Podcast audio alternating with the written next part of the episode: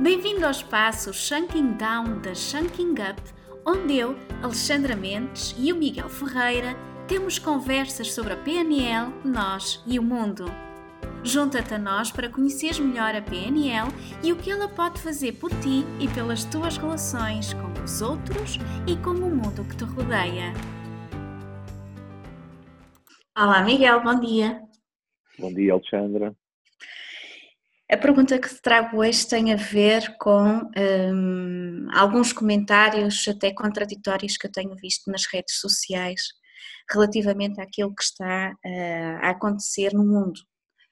Por um lado, uh, temos aquele conjunto de pessoas que diz que um, depois disto nada será igual, que é uma oportunidade única para evolução. Um, para a evolução, para a nossa evolução enquanto pessoas e enquanto seres que vivem neste planeta, que habitam neste planeta. Vamos estar todos mais conscientes, mais alerta, eh, que vamos ser mais compassivos, etc. Portanto, há aqui uma visão, claramente, uma visão otimista do futuro. Mas também tenho visto o contrário, não é? Eh, outro tipo de pessoas que dizem que uh, só temos feito algumas. Uh, só temos tido algumas atitudes, porque fomos algumas atitudes, atitudes até de solidariedade social, algumas situações que fazem com que nos excedemos enquanto seres humanos, porque fomos obrigados a isso. E que quando tudo isto terminar, vamos voltar exatamente àquilo que, que sempre fomos e que é impossível mudar. Então eu gostava de ouvir a tua opinião e até aqui perceber o que é que a programação neurolinguística tem a dizer sobre a mudança, porque é que é tão difícil mudar, porque é que existem tantas pessoas que, que acham que realmente é, impossível, é mesmo impossível mudar, o que é que, o que, é que tens a dizer sobre, sobre isto? Mudança. Sim ou não e, e por que não ou por que sim? Eh, eu vou responder, mas vamos esquecer da realidade atual. Boa. A realidade atual não é mais do que uma. Eu ia num caminho e veio aqui uma tempestade desconhecida. Ou veio aqui algo uh, pouco natural, sem precedentes, pelo menos para nós, aqui para a nossa geração. Porque se olharmos para trás, provavelmente como é que viveram aquelas gentes, as outras epidemias, as outras pandemias, como é que seria na Idade Média a peste negra, como é que eles terão vivido isso. A mudança aqui, e, e claro que aquilo que vamos ouvindo é, é, é por si só, à luz daquilo que já conhecemos um pouco, pessoas que querem reenquadrar isto de forma positiva, ainda bem que isto veio, deixa-me aproveitar isto. Isto é a onda dos dos uh, desenvolvimento pessoal no momento atual em que parece que a natureza está cada vez mais radiante e o ser humano está a ser purgado, está a ser ensinado, está a ser castigado, chamem-lhe o que quiserem. É? Agora, a mudança tem que ver com a forma como cada um se poderá adaptar ou não à realidade. Claro que se eu já trazia em mim um certo, uma certa necessidade extrema de segurança e perante a realidade atual que é incerta, nós não sabemos, não sabemos muito bem o que é que vem lá à frente. Né? E muita gente diz que as coisas não, não voltarão a ser iguais ou vai ficar tudo bem. Claro que vai ficar tudo bem, mas parece que em termos políticos, em termos de sociedade, vão haver uma série de medidas com base no medo ou não, e o medo está muito em paralelo ao respeito, não é? Uh, que naturalmente eu vou ter que, entre aspas, ser obrigado a cumprir, senão vou ter sanções por causa disso. De alguma forma é compreensível. Agora, a mudança aqui tem que ver com evolução. Muitas vezes lá está a famosa conversa da zona de conforto, o que é que me impede de mudar?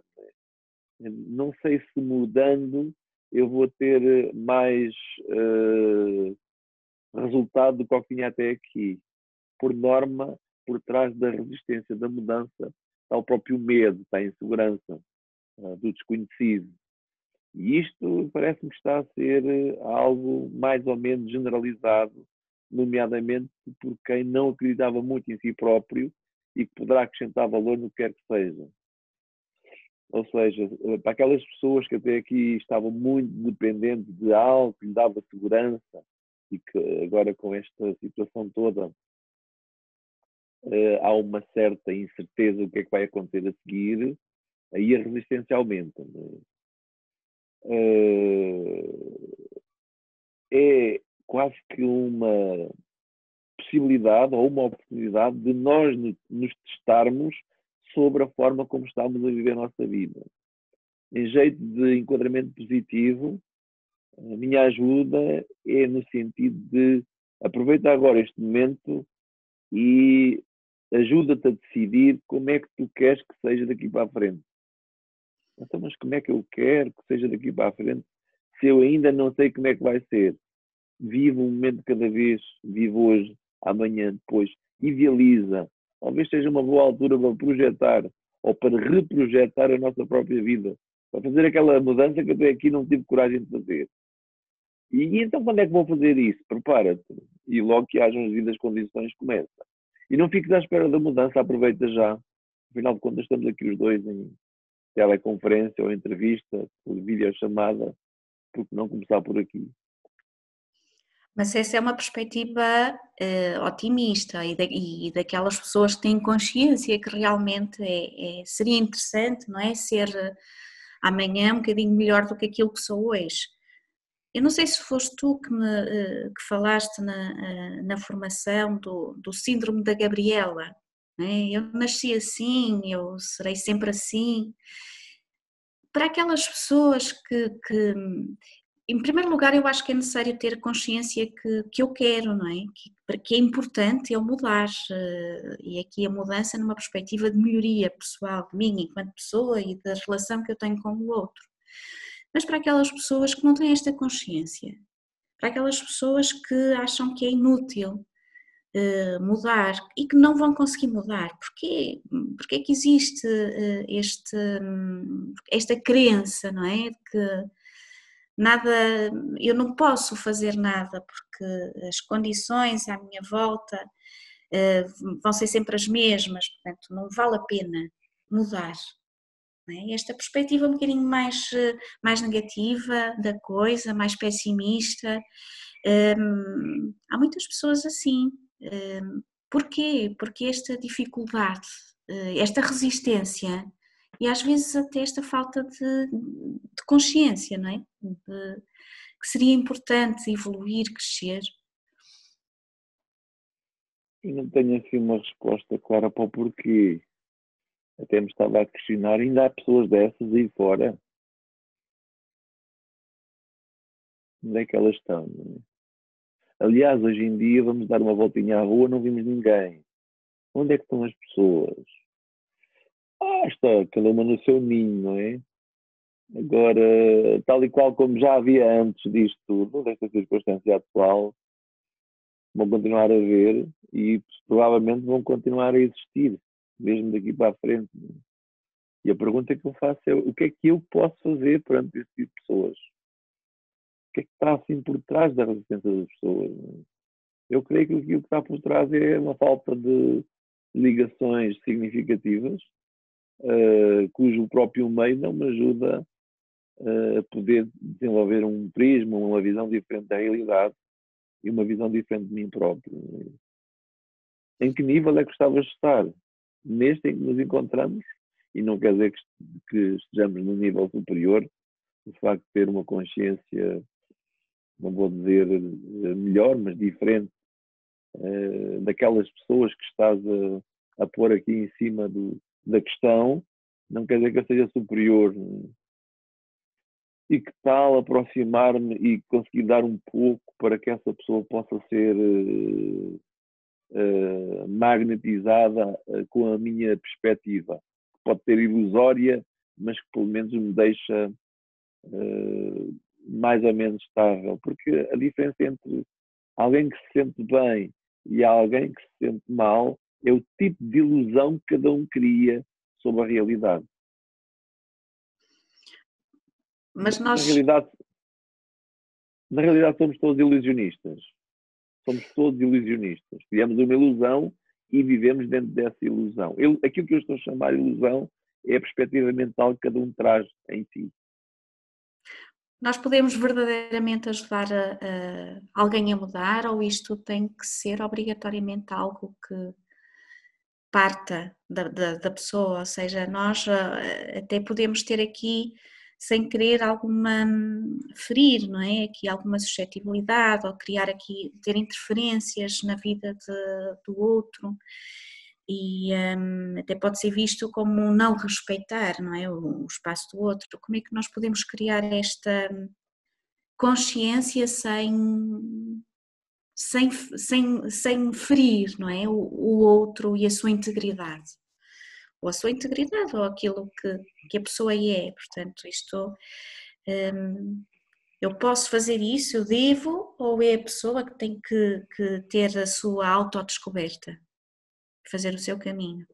A questão do dever, que é muito, está muito debatido pelos filósofos, eu devo. Não é eu devo, eu acho que eu posso, acho que é uma grande possibilidade. Acho que é aí, nesse tipo de situações, de pessoas mais resistentes que por norma eu até transmito, que nas situações complicadas, difíceis, é aí que eu me posso encontrar, é aí que eu posso evoluir, é aí que eu posso crescer. Eu posso, é? agora obrigar o outro a fazê-lo, vou receber resistências. Acho que nenhum de nós gosta de ser obrigado a nada. É? Agora, eh, parece-me que a melhor via para me poder desenvolver enquanto ser humano enquanto cidadão, enquanto profissional, enquanto homem, enquanto pai, o que quer que seja, é contribuir para aquilo que está à minha volta, sem forçar, talvez ser um, um modelo, ser um exemplo. É? Então, nada melhor do que trabalhar sobre mim mesmo, encontrar-me comigo. É? E como falamos tantas vezes, encontro-me comigo quando me encontro com os outros, porque logo vou ter as minhas sensações. Se tenho uma, uma sensação agradável, é porque há ali uma contemplação tenho uma sensação desagradável, é porque há ali uma descoberta, embora estejamos todos muito programados, entre aspas, educados, a fugir, a anular, a esconder as sensações desagradáveis.